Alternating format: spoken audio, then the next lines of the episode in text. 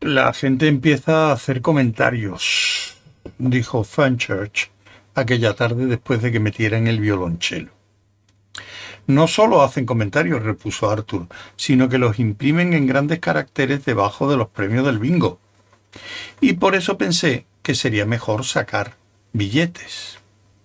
Le mostró los largos y estrechos billetes de avión.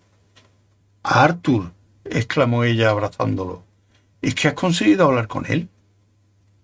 He tenido un día de extremo agotamiento telefónico, explicó Arthur.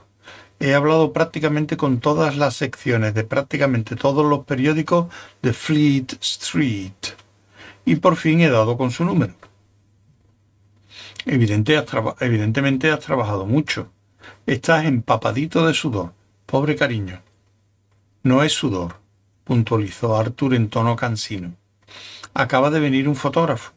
Intenté discutir, pero... No importa. El caso es que sí. ¿Has hablado con él? Con su mujer. Me dijo que estaba muy raro como para ponerse al teléfono en aquel momento y que volviera a llamar. Se sentó pesadamente, se dio cuenta de que le faltaba algo y fue a buscarlo a la nevera.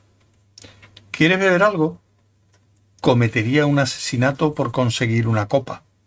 Siempre sé que voy a pasarlo mal cuando mi profesor de violonchelo me mira de arriba abajo y dice, Sí, querida mía, creo que hoy haremos un poco de Tchaikovsky. Volví a llamar, prosiguió Artur, y la mujer me dijo que estaba a 3,2 años luz del teléfono y que llamara más tarde. Ah, llamé más tarde. La mujer me dijo que la situación había mejorado. Ahora solo estaba a 2,6 años luz del teléfono, pero seguía siendo una distancia muy grande como para gritar. ¿No crees que haya otra persona con la que podamos hablar? inquirió Fenchurch en tono de duda. Es peor. Hablé con uno de una revista científica que le conoce, y me dijo que John Watson no solo no cree, sino que tiene pruebas concluyentes que suelen proporcionarle ángeles con barbas doradas, alas verdes y sandalias del doctor Scholl, de que la teoría más de moda y estúpida del mes es cierta. Para la gente que duda de la validez de tales visiones, está dispuesto a mostrar alegremente los chanclos en cuestión. Y eso es todo lo que se le saca. No me imaginaba que fuese tan difícil, comentó Fenchurch con voz queda y manoseando distraídamente los billetes de avión. Volví, a llamar a la señora Watson. A propósito, quizá te interese saber que su nombre es Arcana Jill.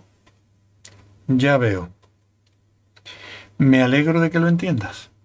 Pensé que no te creerías nada, así que cuando volví a telefonear, conecté el contestador automático para grabar la llamada. Se dirigió al contestador automático y manipuló los botones durante un tiempo, porque era uno de los que recomienda especialmente la revista ¿Cuál? Y resulta casi imposible utilizarlo sin volverse loco. Aquí está, dijo al fin, enjugándose el sudor de la frente. La voz era tenue y quebradiza debido al viaje de ida y vuelta al satélite geostático, pero también tranquila e inquietante. Quizá debería explicar, dijo la voz de arcana Jill Watson, que en realidad el teléfono está en una habitación a la que él no entra nunca. Está en el asilo, ¿comprende? A Wonko el cuerdo no le gusta entrar en el asilo, así que no lo hace. Creo que debe saberlo porque le ahorrará llamadas de teléfono. Si quiere conocerle, hay un medio muy fácil. Lo único que tiene que hacer es entrar solo quiere ver a la gente fuera del asilo. La voz de Arthur en su tono más perplejo. Perdone, no entiendo. ¿Dónde está el asilo? ¿Qué? ¿Dónde está el asilo?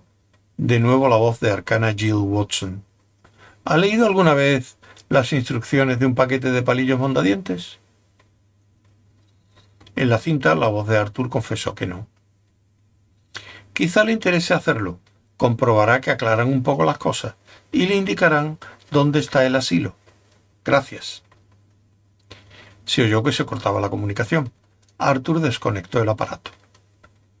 Bueno, imagínate que es una invitación, sugirió Arthur, encogiéndose de hombros. Logré que el de la revista científica me diera la dirección. Fenchurch volvió a alzar la vista hacia él, frunció el ceño y miró de nuevo los billetes de avión. ¿Crees que vale la pena? preguntó. Pues lo único en que coincidía toda la gente con la que hablé, repuso Arthur, aparte de que todos pensaban que estaba loco de atar, es que, efectivamente, sabe de delfines más que ningún otro hombre vivo.